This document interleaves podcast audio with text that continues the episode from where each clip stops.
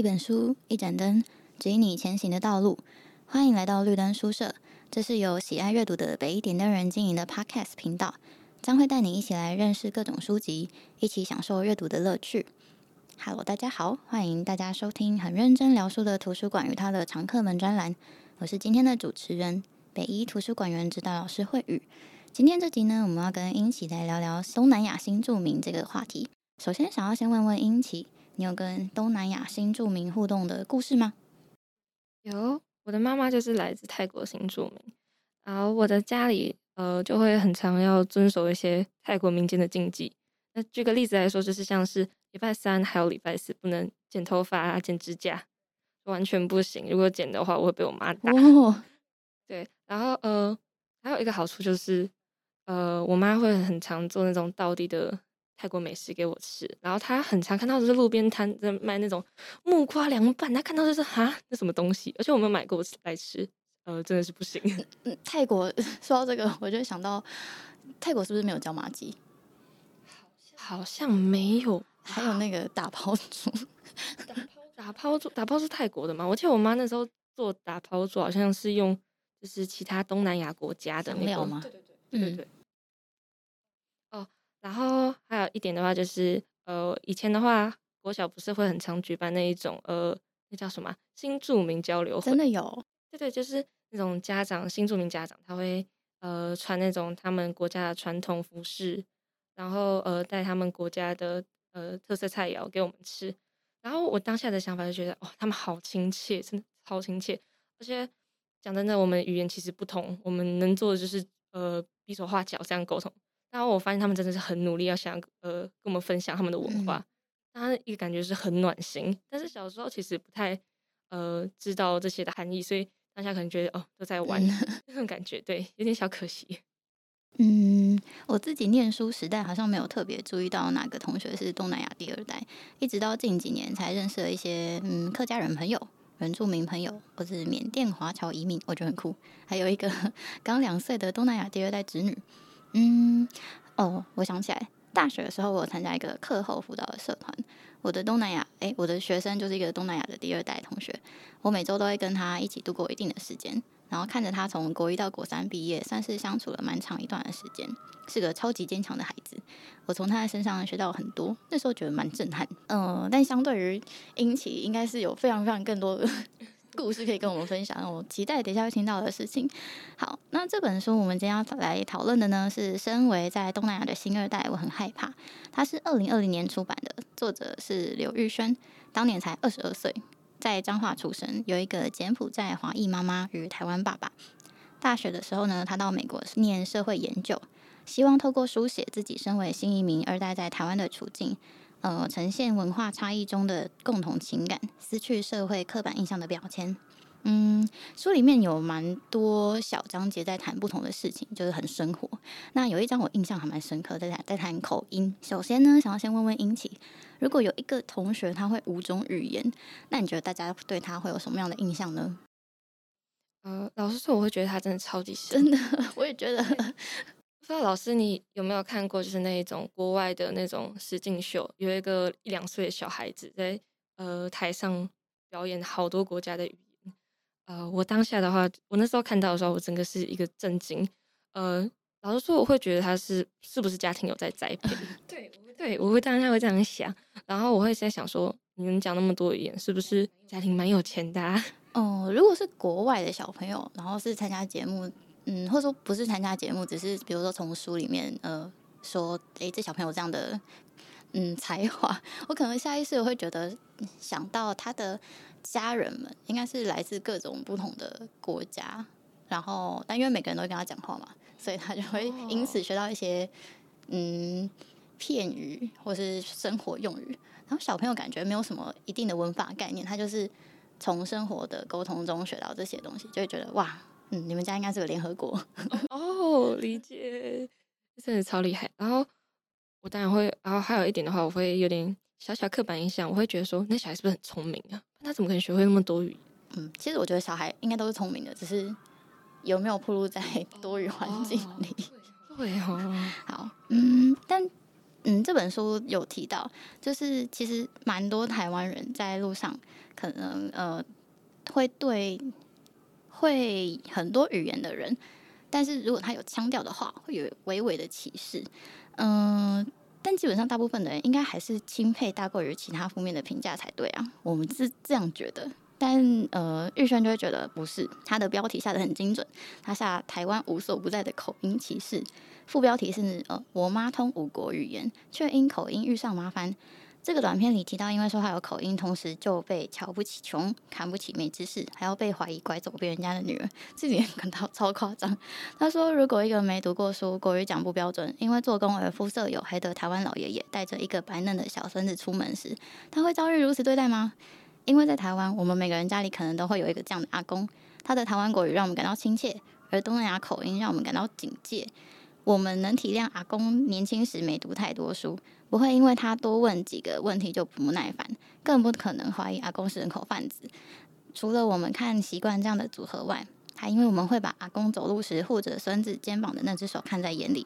嗯，好，从字里行间可以感受到玉轩真的非常愤愤不平。英琪听到这里有什么样的想法吗？嗯、呃，听到后面描述，我会觉得社会上的人好像对表面的好跟坏都有。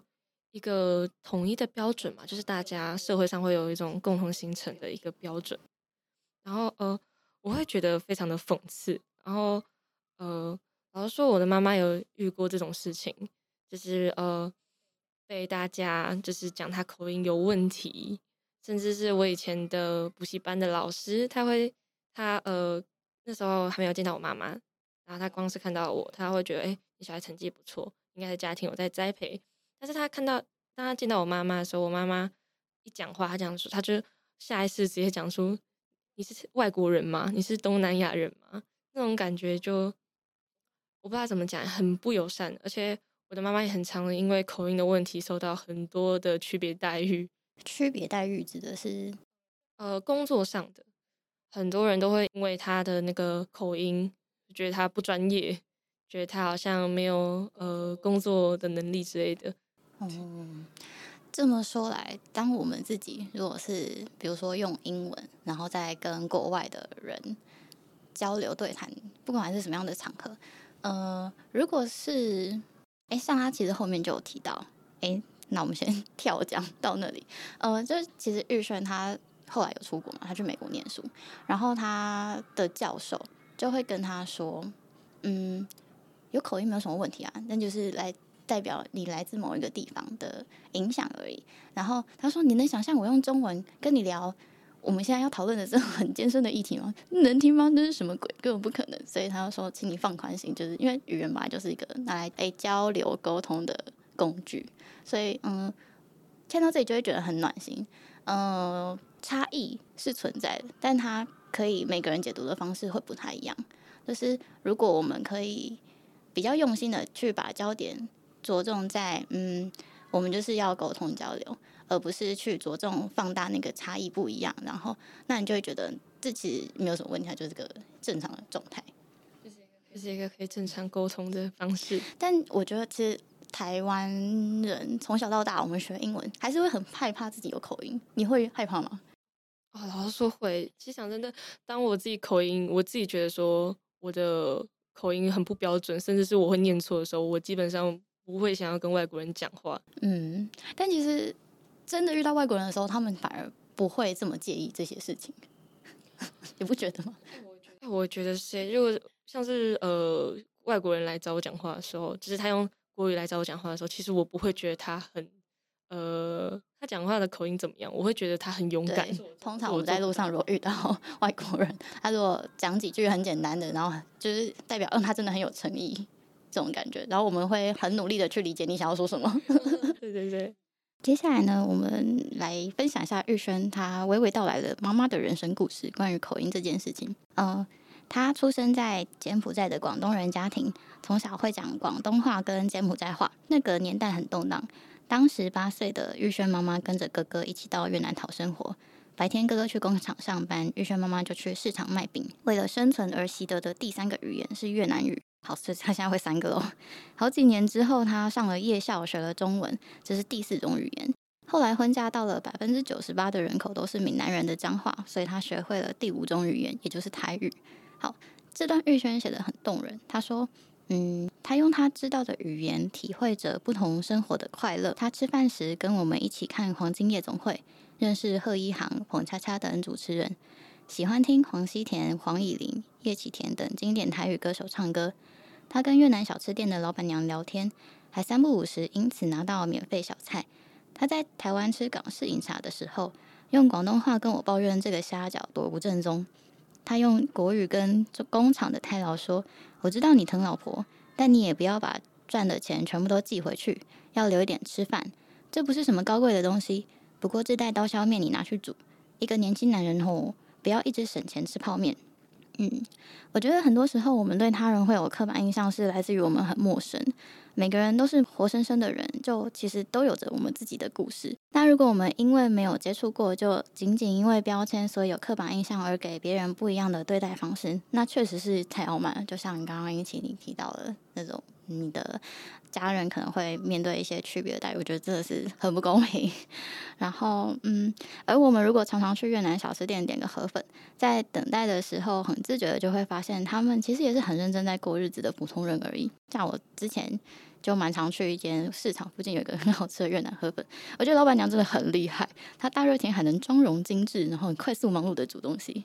呃，我相信大部分的人都是很善良的，就我们其实也不想要伤害到别人，但我们可能就是伤人了却不自知，所以我就抓了玉轩在书里面提到的各种地雷句子，请大家谨慎发言。第一段，好，他说上小学前，妈妈对他说：“妹妹你要认真，不然人家会说难怪她是柬埔寨的女儿。”所以。玉轩很努力，因为不想让爸妈背上了一个养坏了台一个台湾人的小孩这个罪名。现在玉轩出国念书了，人们就说啊，本来就是这样啊，混血的都比较聪明。哇，我觉得这个杀伤力真的很强。如果做得不好，那就是注定的失败；如果做得很好，那他背后的努力就都被抹杀。好，想问问英奇，你觉得这样的情境，我们 应该怎么说话比较合理呢？嗯，老实说，我觉得这题对我来说有点难，但。我的想法是，如果是当事人的话，我会觉得对方，如果你不会说话，他就不要 讲话。真 的，这时候沉默就会变成真的静。哦，而且我会觉得说，呃，不管这件事情是不是出自于我混血，甚至是我家庭富裕，那我也希望你不要把我的努力或者是我的成功归功于你所看到的表面，或者是任何的标签，即便那是很辉煌或者是很肮脏不堪的。对，呃，我觉得那不是。呃，任何人可以用一句话就直接下定论。嗯，我觉得你讲的非常好。好，那我们看下一段。他说：“当人们听到我的妈妈是柬埔寨人之后，脸上表情会瞬间垮下来，他们会非常慌乱、尴尬，好像自己问了一个不该问的问题，接着试图挽回情况。”啊，可是没关系啦。你看，你就算来自这样的家庭，你还是很优秀、聪明啊。哇，这段 我也觉得既视感很强，很有一种善良的歧视主义者的感觉。好，这边也想问问英奇，请你分析一下，你觉得这段的槽点在哪里？话语里有哪些暗示让听的人会感到不舒服呢？好的，首先，我觉得就算你来自这样的家庭，嗯、这一句话，如果我不知道当事人他的家庭背景，呃，光是这么简单一句话，我就会想说，他家庭怎么样？很不幸吗？到底发生什么事情？呃，我会觉得超级没有理，真的很刻板印象。对啊，呃，虽然这个想法是有点八卦，但是，嗯，到底是什么样的事情会让对方说出这么一句没礼貌的话？嗯，而且前面那一段也，我觉得也有个可以吐槽的地方，就是听到呃你的家人来自哪里之后，表情瞬间垮下来，这是什么意思？对，我觉得他好像有那种在贬低的感觉。预设他虽然还没讲话，但他已经。用他的肢体语言表示出他心里那个傲慢，结果最后一句话就毁掉了。好，最后总结一下，呃，这本书是由很多的小短篇集合而成，书写了玉轩一路的生命故事。我觉得很厉害的地方是，他可以简单的写清楚家族过去的生活。把这些对话记录下来，很传神的再现于读者面前。从他的文字可以瞥见很多生活画面，也能感受到他对很多不公平的事情很愤愤不平的那个语气。他其实写的蛮气愤的。嗯，我觉得大家在阅读的过程中可以斟酌的，嗯，比较平淡化一点他这边的语气。这样好，那今天的介绍到这边告一段落。今天所聊的书籍都会放在资讯栏。除此之外，可以在 IG 搜寻北一点的人，会有更多不同于 Podcast 的内容。我们的频道也有许多的主题供大家聆听，欢迎再度莅临。